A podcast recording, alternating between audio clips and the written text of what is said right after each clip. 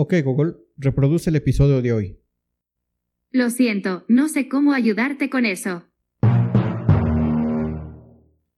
Hola a todos, soy Fernando Chávez y les doy la bienvenida a Humanoides.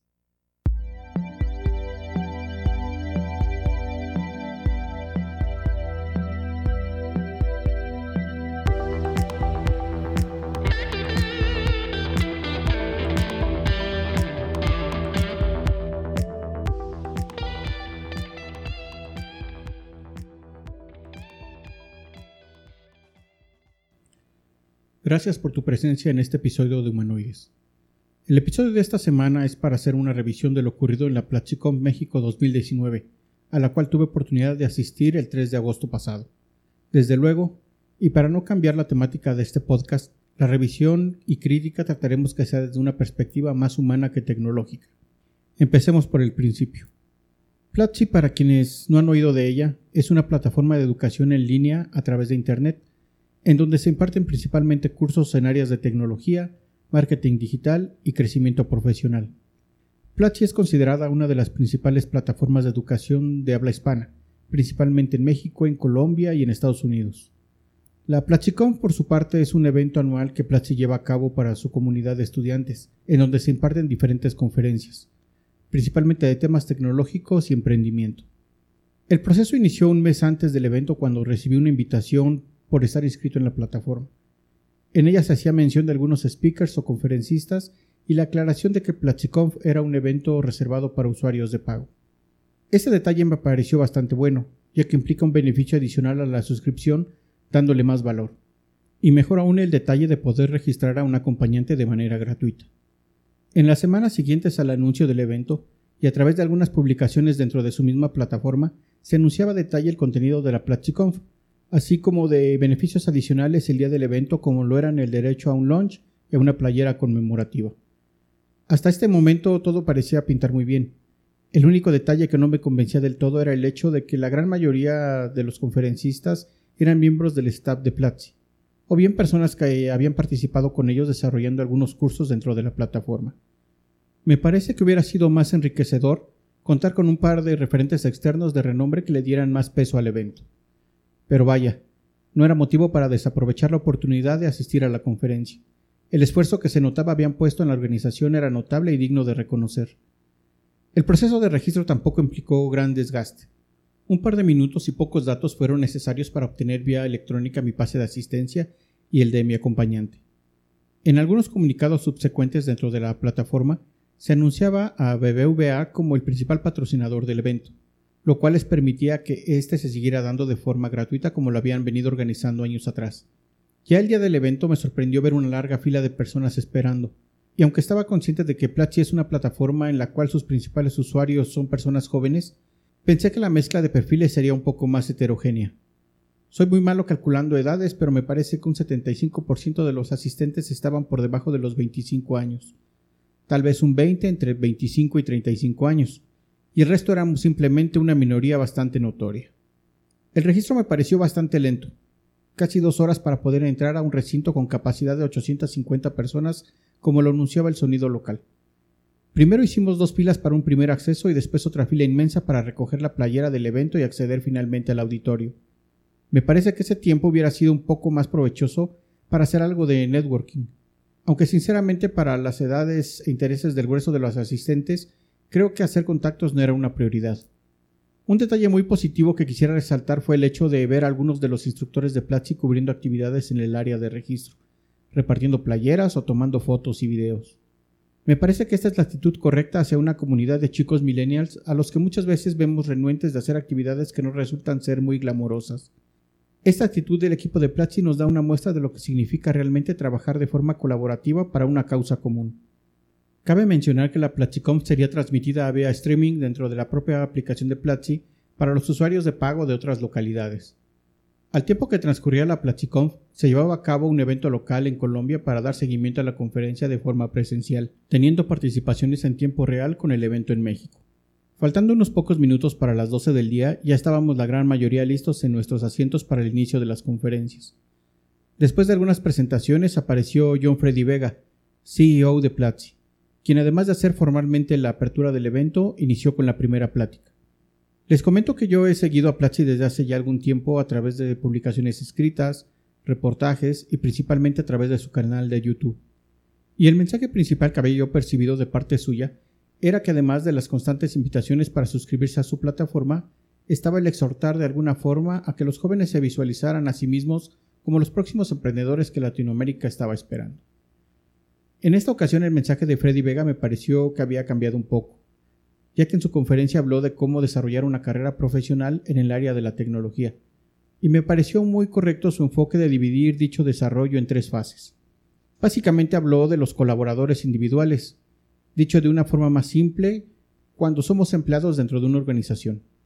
Habló de los gerentes o ejecutivos, refiriéndose al rol de aquellos cuya función principal es la de gestionar personas, son aquellos líderes que hacen que las cosas sucedan, soportados por el conocimiento de cómo se hacen las cosas. También habló finalmente de los fundadores de empresas, entendiéndolos como aquellas personas que poseen las dos fases anteriores y que además cuentan con una curiosidad intelectual bastante especial.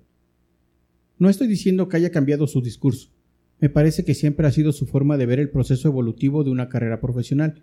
Sin embargo, creo que ahora lo hizo de una manera más puntual y madura, aún dentro de su muy particular forma de exponer el tema. Me pareció también muy honesto hacerle ver a los asistentes que el mundo necesita más colaboradores individuales que fundadores de empresas. De alguna manera ya habíamos abordado esta situación en el podcast anterior. Hay que pasar por ciertos procesos, hacernos de experiencia y desarrollar aquellas habilidades que son nuestro talón de Aquiles. Posterior a la conferencia de Freddy, hubo dos pláticas más a cargo del banco patrocinador. Ojalá que haya sido solo mi percepción, pero sentí que el ánimo bajó un poco con estas charlas. Y no, no fueron charlas donde se tratase de vender algún producto o servicio financiero. Aunque de haber sido así, me hubiera parecido acertado si el enfoque hubiera estado direccionado hacia el comercio electrónico.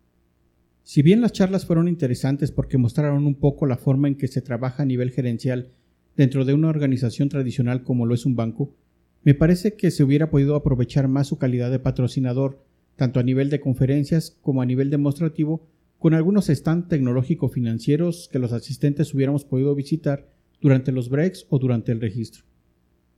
En otra charla, Antonio Uribe, de Hyperbird Games, habló sobre la industria de los videojuegos y su estatus tanto en México como en Latinoamérica.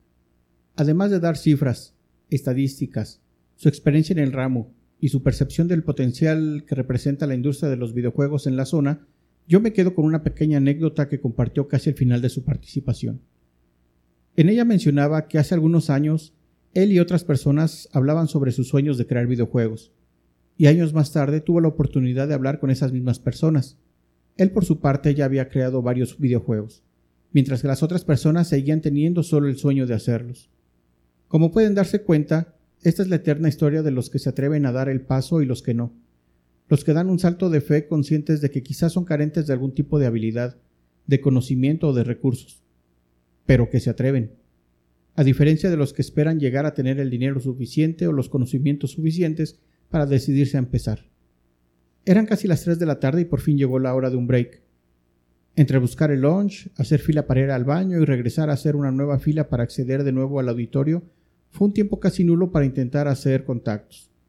Y no necesariamente para un tema de negocios, sino para hacer amistades, compartir intereses o, por qué no, para organizar algún grupo de estudio. Después de todo, es una comunidad que no para de aprender. Insistir en el tema del networking me parece importante. Conformarse con ser espectador es solo parte del objetivo de asistir a un evento de este tipo. Me parece que también tenemos la obligación de ser parte activa. En otra charla, Christian van der Hens, cofundador de Platzi, habló de sus inicios y su trayectoria. Resultó muy agradable escuchar a una persona cercana con su audiencia invitándoles a dejar atrás las inseguridades de no contar con la experiencia o con las habilidades necesarias para poder empezar a crear cosas. Lo importante desde su perspectiva es perder el miedo a iniciar. Con el tiempo y la práctica las habilidades se pulen y se descubren otras nuevas. A modo de broma, Christian mencionó que su rol en Platzi no es de desarrollador ni de diseñador, sino haciendo otras actividades que le ha demandado el mismo emprendimiento, entendiéndolo como una forma obligada de crecimiento personal y profesional, dando paso a que otras personas con mayores habilidades sean quienes se hagan cargo de esta parte del negocio. Por otro lado, la participación de Mario Valle de Alted Ventures fue quizá la que mayor impacto tuvo, Lejos de hablar de cosas técnicas, fue una charla que puso en perspectiva la situación financiera, sobre todo de los chicos millennials, que recién comienzan a tener una vida productiva.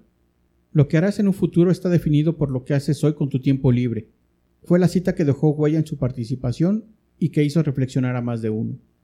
Lejos de ver a Mario como una persona madura y lejana, sentí que los chicos lo percibieron como una figura de autoridad, un referente con experiencias, conocimientos e ideas que sin duda hicieron suyas por lo menos durante esa tarde. En su charla Mario puso en perspectiva la realidad financiera que se vive en América Latina, los pros y los contras del ahorro tradicional y cómo se ha manejado en generaciones atrás, de cómo impactarán los fondos de pensión y la seguridad social si no se manejan de forma inteligente. Independientemente del tono de sus recomendaciones, lo más relevante desde mi punto de vista es que plantea un escenario difícil de ver cuando se es joven, y que se suele descuidar por visualizarse lejano. Es complicado pensar en el ahorro, en la inversión y mucho más difícil en el retiro cuando recién se comienza en la vida laboral. César Fajardo de Platzi compartió una charla sobre la creación de contenidos, su experiencia y su visión. En la charla nos presentó un video suyo muy emotivo e inspirador que te recomiendo ver en YouTube. El video se titula I'm Mexican, producido por Hunters. Lo que quisiera extraer brevemente de su presentación fue que para crear contenido de calidad se necesita honestidad con uno mismo y con los demás, y que la calidad no está definida por el número de likes o seguidores. Otra idea que nos compartió durante su charla fue que un parámetro importante a la hora de crear contenido es crear cosas que a ti mismo te gustaría consumir. En otra charla, Manuel Villegas de Captu tuvo una interesante participación. Manuel es un emprendedor mexicano que a base de talento ha hecho realidad un sueño. Pero como todo emprendedor serio, Manuel fue puntual en exponer las dificultades que tuvo al iniciar con su idea, lo ilógico que suena a veces la idea en sí misma, pero que a base de esfuerzo y tenacidad se puede llevar a cabo. Su charla fue muy interesante porque además de compartir su experiencia nos hizo ver cómo el usuario final, el usuario común y corriente tiene un poder creativo muy importante, de cómo sin darnos cuenta somos creadores y creativos y que en algún momento esa creatividad se puede convertir en algo relevante para las empresas. Para comprender más esta idea, déjame decirte a grandes rasgos que Captu es una aplicación en donde la gente puede poner a disposición de las empresas las fotografías que toma de manera cotidiana. El concepto es que alguna de estas fotos puede resultar de interés para las empresas que deseen usarlas para una campaña publicitaria, lo cual resulta en un beneficio económico para el dueño de la foto.